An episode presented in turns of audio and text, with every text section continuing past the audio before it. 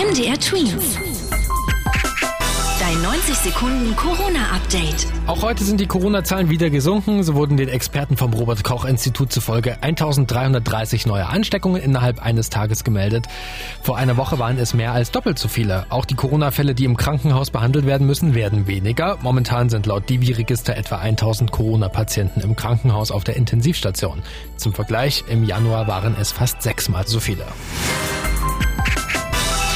Die Delta-Variante, also eine Veränderung des ursprünglichen Coronavirus, breitet sich weiter aus und trotzdem sind die Sorgen hier in Deutschland gar nicht so groß. Die Deutsche Krankenhausgesellschaft teilt mit, man sei für eine vierte Welle gewappnet und Bundesarbeitsminister Hubertus Heil sagt, er habe gar nicht so große Bedenken deswegen und er geht davon aus, dass wir gut durch den Sommer kommen.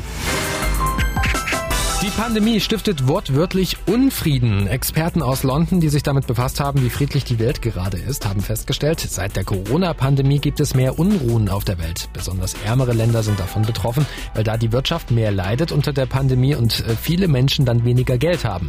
Das friedlichste Land der Welt bleibt den Untersuchungen zufolge Island. MDR Twins. Dein 90 Sekunden Corona-Update.